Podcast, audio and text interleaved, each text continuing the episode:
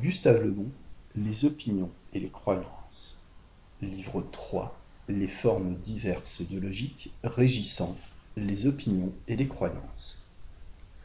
Chapitre 1. Classification des diverses formes de logique. Sous-titre 1. Existe-t-il diverses formes de logique? La logique a été considérée jusqu'ici comme l'art de raisonner et de démontrer. Mais vivre, c'est agir. Et le plus souvent, ce n'est pas la démonstration qui fait agir. Nous montrerons dans ce chapitre et dans les suivants que les diverses sphères d'activité vitale et psychologique, précédemment énumérées, sont gouvernées par des formes de logique différentes. L'action constituant, d'après nous, le seul critérium d'une logique, nous considérerons comme diverses les logiques conduisant à des résultats dissemblables.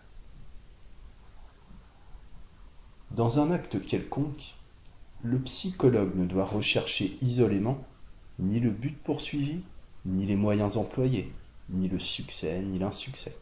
Les seuls éléments intéressants sont les mobiles générateurs de cet acte. Il y a des, actions vertueuses ou criminelles, habiles ou malhabiles. Il n'y en a pas d'illogique. Elles sont simplement issues de logiques différentes. Et nul ne peut servir exclusivement à juger les autres. La logique rationnelle, par exemple, est trop différente des logiques mystiques et affectives pour pouvoir les interpréter, ni même les comprendre. Conduisant à des actes souvent opposés, elles doivent être séparées. De même pour la logique collective et la logique affective. Considérées comme diverses, des logiques génératrices de résultats dissemblables est simplement appliquer la règle de classification qui fait placer dans des catégories différentes les phénomènes trop distincts pour être confondus. Sous-titre 2. Les cinq formes de logique. On peut, croyons-nous, établir cinq formes de logique. Premièrement, logique biologique. Deuxièmement, logique affective. Troisièmement, logique collective. Quatrièmement, logique mystique. Cinquièmement, logique rationnelle. Nous nous bornerons maintenant à en résumer brièvement les caractères, devant consacrer des chapitres spéciaux à chacune d'elles. Logique biologique. Les motifs qui nous ont fait établir cette forme de logique seraient trop longs à énumérer ici. Nous les donnerons dans le chapitre consacré à son étude. Disons simplement maintenant que la logique biologique, qui préside à l'entretien des êtres et à la création de leurs formes, ne porte nulle trace d'influence de notre volonté, mais produit des adaptations, dirigées dans un sens déterminé, par des forces que nous ne connaissons pas. Elles semblent agir, ces forces, comme si elles possédaient une raison supérieure à la nôtre et n'ont rien de mécanique, puisque leur action varie à chaque instant suivant le but à remplir. L'adjonction aux autres formes de logique de la logique biologique, qui domine de très haut la plupart des autres, ne fera que combler une lacune dissimulée par les vieilles théories métaphysiques. Logique affective. Les psychologues connaissaient uniquement jadis la logique rationnelle. Ils commencent à y ajouter la logique affective, ou logique des sentiments, absolument distincte de la logique rationnelle. Ces deux formes de logique diffèrent surtout en ceci que les associations intellectuelles peuvent être conscientes, tandis que celles des états affectifs restent inconscientes. La logique affective dirige la plupart de nos actions. Logique collective. Cette forme de logique ne doit pas être confondue avec la précédente. Nous avons montré, voici bien des années déjà, que l'homme en foule se conduit différemment de l'homme isolé. Il est donc guidé par une logique spéciale, puisqu'elle implique l'existence d'éléments observables seulement dans les foules. Logique mystique. Cette forme de logique est le résultat d'un état particulier de l'esprit dit mystique.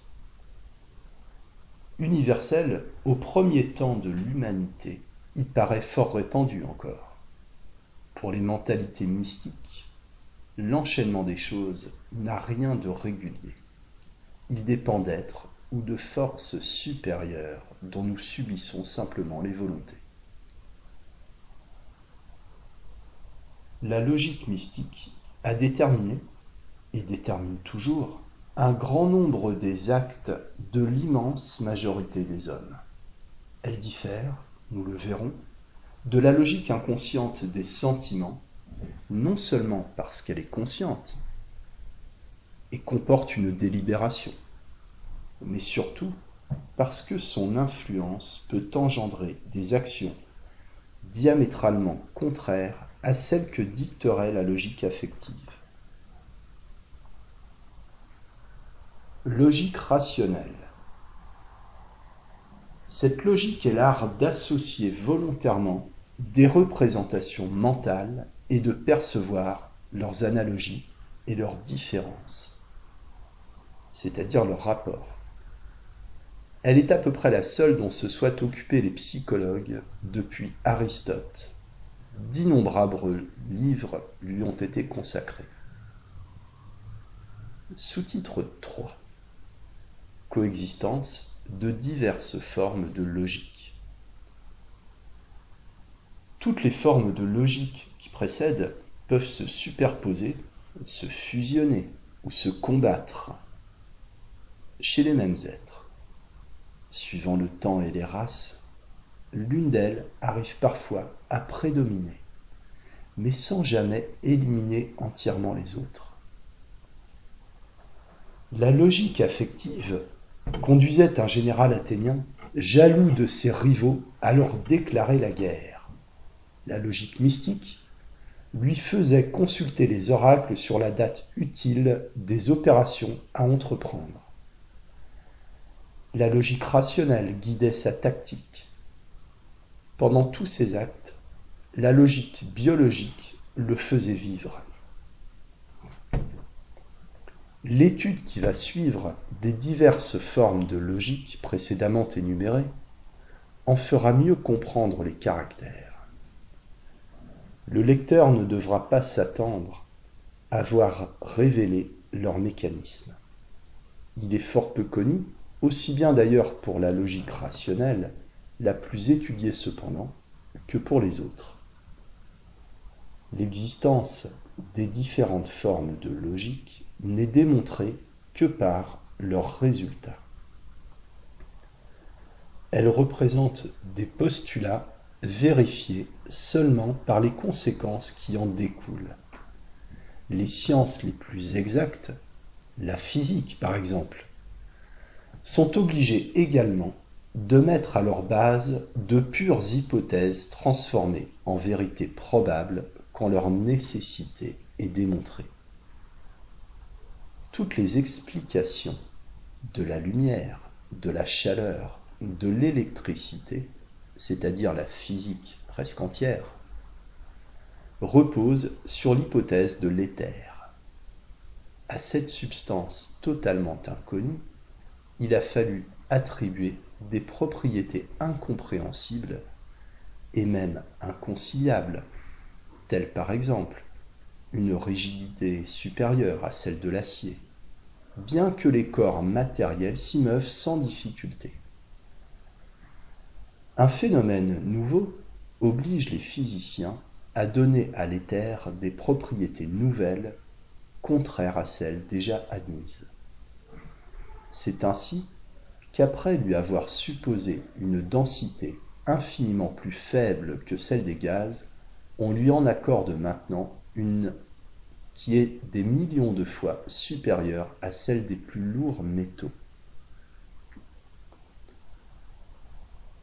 Si l'étude de sciences aussi précise que la physique nécessite des hypothèses, on ne saurait s'étonner de nous voir procéder de la même façon dans une science beaucoup plus compliquée, la psychologie.